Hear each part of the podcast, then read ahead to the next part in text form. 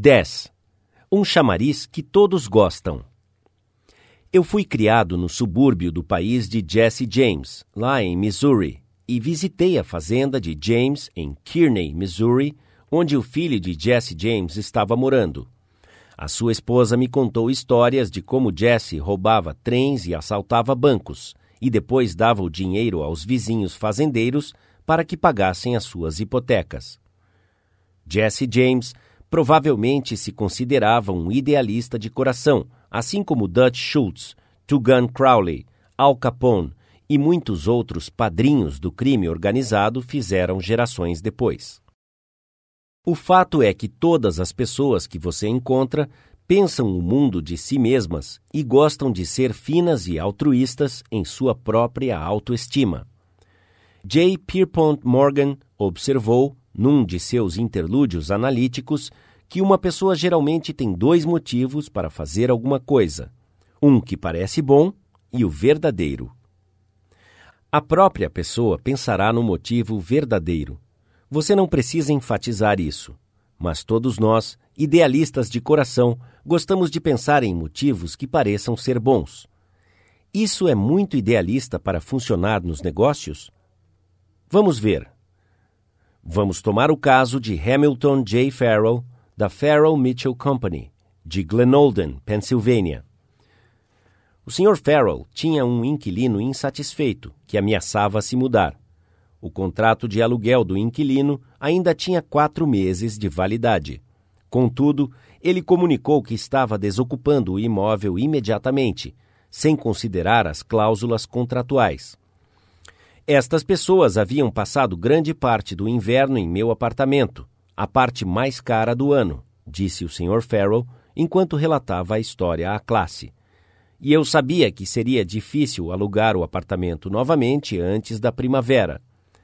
Eu podia ver que o aluguel estava escapando, e acredite em mim, eu estava ficando com raiva.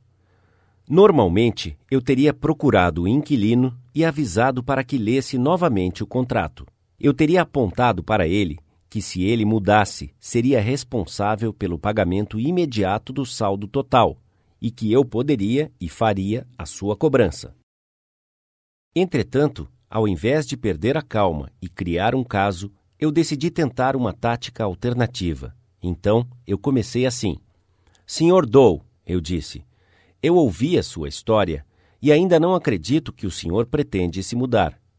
Anos de experiência no ramo de aluguéis me ensinaram algo sobre a natureza humana, e quando o encontrei pela primeira vez, eu tive a impressão que o senhor era um homem de palavra. De fato, tenho tanta certeza que estou disposto a fazer uma aposta. Portanto, aqui está a minha proposta. Coloque a sua decisão sobre a mesa por alguns dias e pense a respeito. Se o senhor retornar a mim entre agora e o primeiro dia do mês, no vencimento do seu aluguel, e me disser que ainda pretende se mudar, eu te dou a minha palavra que aceitarei a sua decisão como definitiva.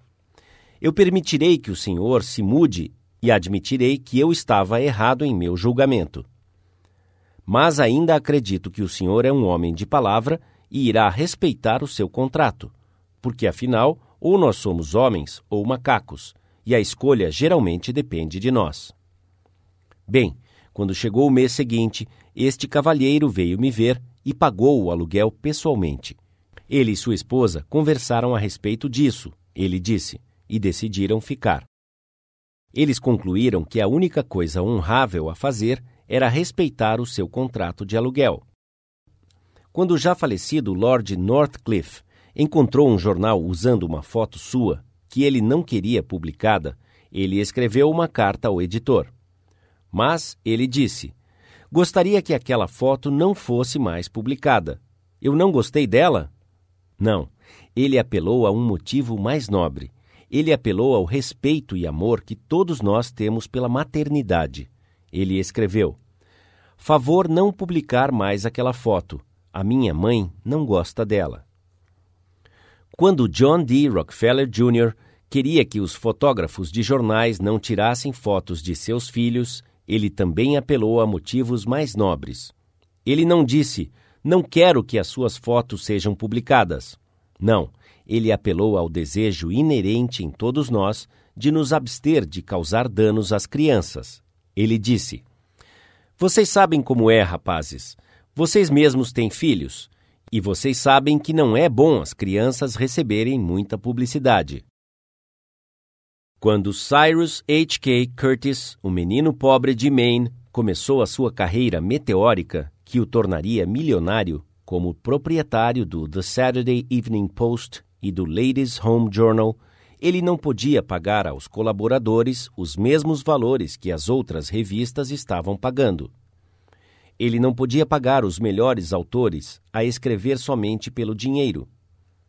Então, ele apelou a motivos mais nobres. Por exemplo, ele persuadiu até Louisa May Alcott, escritora imortal de Little Women, a escrever para ele, quando ela estava no ápice de sua fama.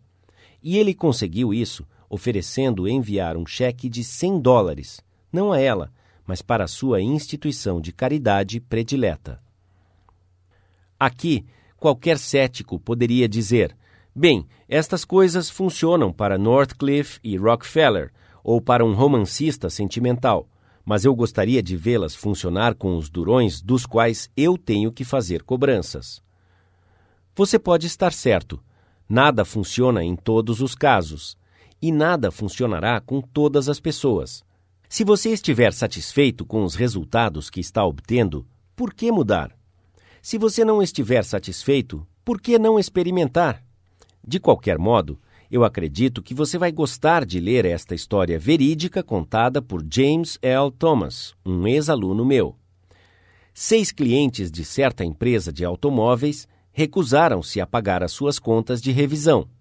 Nenhum dos clientes protestou a conta integralmente, mas cada um dizia que um dos itens de cobrança estava errado. Em cada caso, o cliente havia assinado pela mão de obra realizada. Então, a empresa sabia que estava certa e afirmava isso. Este foi o primeiro erro. Aqui estão os passos que os homens do departamento de crédito tomaram para cobrar estas contas vencidas. Você acha que eles tiveram sucesso?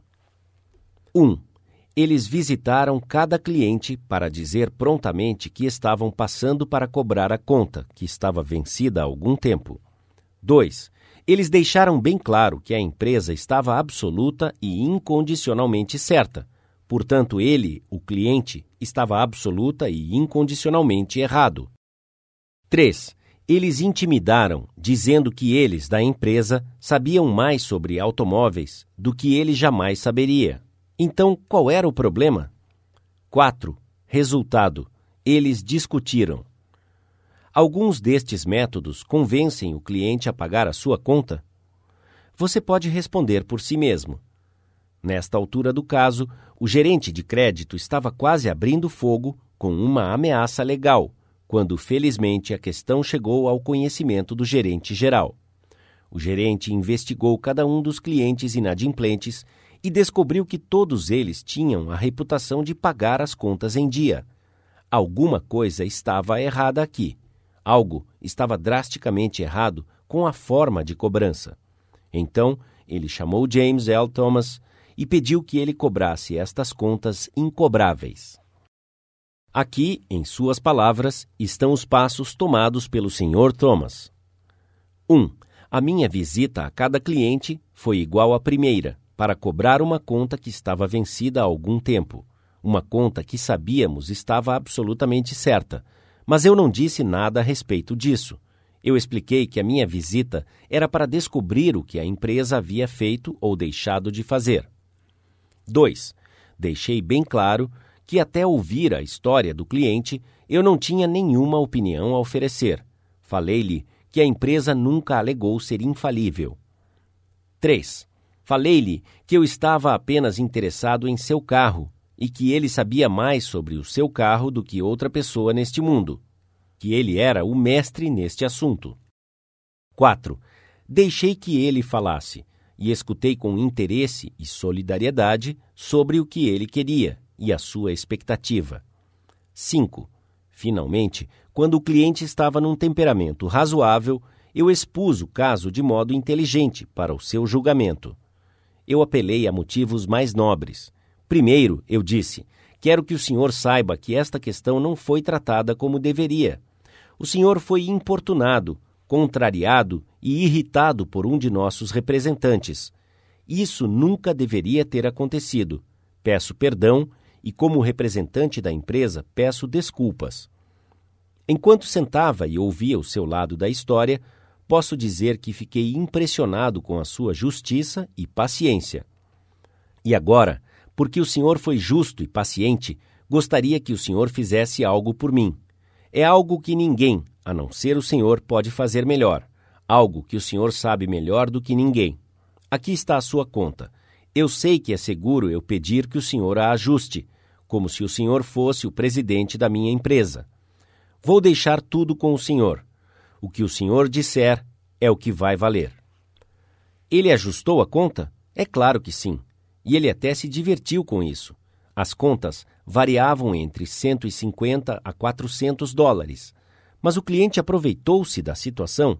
Sim, um deles fez exatamente isso. Um deles recusou-se a pagar cada centavo da cobrança em disputa mas os outros cinco deram à empresa a maior parte. E aqui está o melhor de todo o caso. Nós entregamos seis carros novos a todos estes clientes nos dois anos seguintes.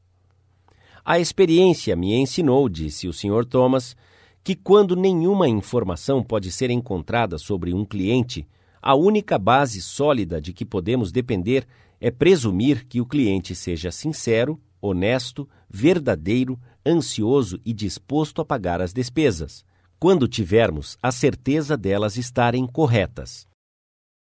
Expondo de outra perspectiva, e talvez mais claramente, as pessoas são honestas e querem pagar as suas obrigações.